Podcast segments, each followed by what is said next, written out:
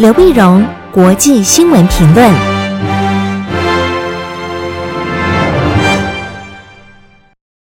各位听众朋友，大家好，我是台北东吴大学政治系教授刘碧荣，今天为您回顾上礼拜重要的国际新闻呢。第一个，我们先看美中关系最新的发展。我们晓得最近美中关系不太好。不太好呢，可能因为美国总统选举的关系，或者新冠病毒啊，那么美国跟中国之间交相指责等等，那么都看看到美国跟中国的关系呢，那么不断不断的滑落啊。那么在上礼拜三的时候，美国公布了美国对中华人民共和国的战略方针，总共十六页的一个战略的一个方针，这是根据二零一九年国防授权法案而公布的。那个这个检讨，它是对美国跟中国的政策呢做了全政府的一个总结。那总结里面，它怎么定位中国大陆呢？它把中国大陆定位成为是一个势均力敌的一个对手。势均力敌对手，换句话说，嗯、呃，那么这个这个地这个对抗呢，就接受你是一个势均力敌对手，而且这个对对竞争呢，可能时间会拖得蛮长的哈。那中国大陆的方面一些解释就是势均力敌，所以美国也不会再容许中国躲在所谓的呃这个开发中国家的这种地位里面。那么在很多国际组织里面，中国是以开发中国家的地位享受特别的呃特别的待遇。那么美国可能会检讨一个一个组织里面，那是不是中国享受特别的优惠啊？那这优惠是不是要取消啊？等等，这将来一定会发生。那既然是势均力敌的对手呢，所以美国所采取的对应呢，就是现实主义那个对抗，但是它是叫有原则的现实主义。好，那换句话说，不是没有节制的，是有原则的现实主义。而它的整个政策呢，呃，对中的政策，基本上用的是结果导向，就是它不是嗯、在针对我一定要发展到一个什么目标，而是它每件事情根据结果，所以目前进行调整。而且，既然是结果导向，他也会不吝于施加压力啊，他也不会担心啊，不害怕说施加压力，那么会持续对中国施加压力。压力认为中国呢，那么他有各种的霸权主义，所以在比如说南海啦很多问题，他们要用用这个美国用实际力量，要把中国霸权主义的自信把它推回去。啊，换句话说，将来可以想见，在呃南海上的对抗的，那么中国大陆会持续的宣示，那么南海是中国的，美国会持续的派部队，那么海军呢继续在那巡弋，去伸张所谓的自由航行的权利啊等等，因为他把你霸权推回去嘛。但是呢，美国人强调说，他还是会跟中国接触，会管控危机，管控危机就是那么各种的冲突不会让它失控。那么他会做危机管理，他会跟你接触，不会不接触。但是你长远来讲，他是一个那么势均力敌的一个对手。这个大概就是美国跟中国关系发展的一个基调啊。我们晓得美国公中国关系呢起起伏伏，那里面呢有虚有实，有的时候是川普为了选举而放出来的一个烟幕弹啊等等。啊，不管从贸易，从中美的贸易战啊，那么到后来的现在所谓的科技的这种冷战，对华为的封杀，然后对这个新冠病毒的指责啊，或者将来马上就要爆发的香港问题的这个美中关系的这个这个新的一个紧张，它的起起伏伏，但是它基本的基调大概就这十六十六页的文件里面，这个方针呢可以看得蛮清楚。然后上个礼拜六呢，我们也看到美国将。呃，三十三家中国的实体列入了黑名单。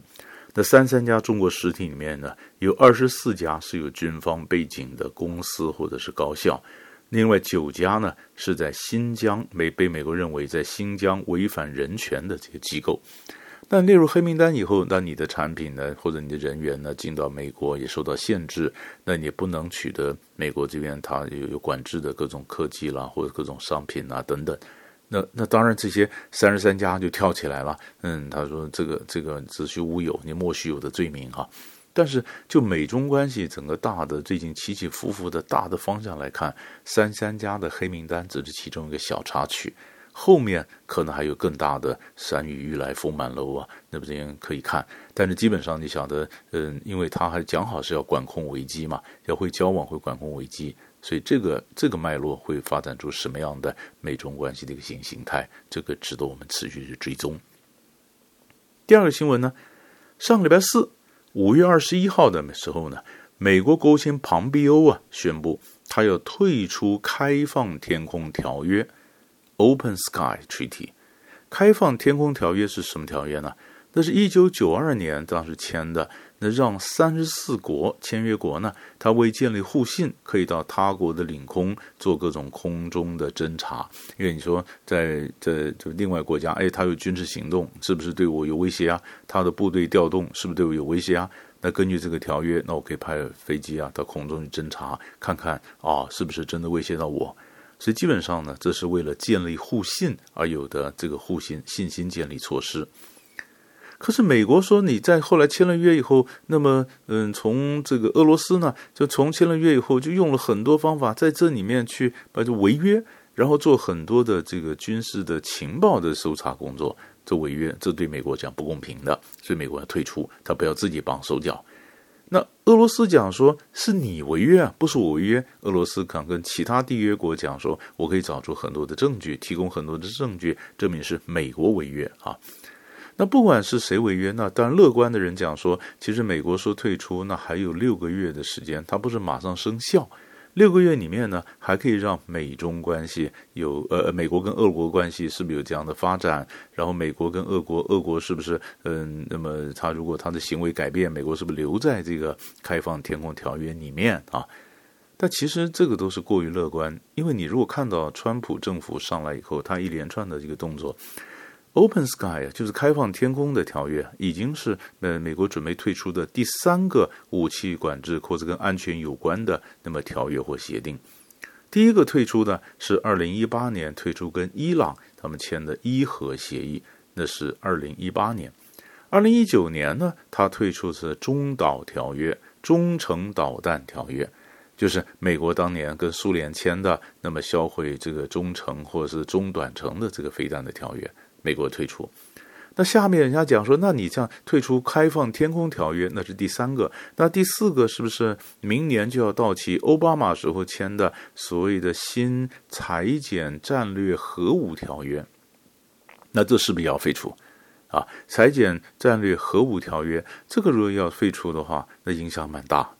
那美国的解释就是说，各种的这个武器管制条约都是我和苏联呢，或者和俄罗斯签的，但中国都没拉进来。现在中国呃武器的威胁也蛮大的，应该拉进来三个国家一起来签，这我可以重谈。那中国大陆当然讲说，你美国和俄罗斯你们的核武比较多，我的核武比较少，你把我扯进来干什么？所以你在这里可以看得出来，呃，要把中国拉进来跟美国跟俄罗斯一起谈是很难的。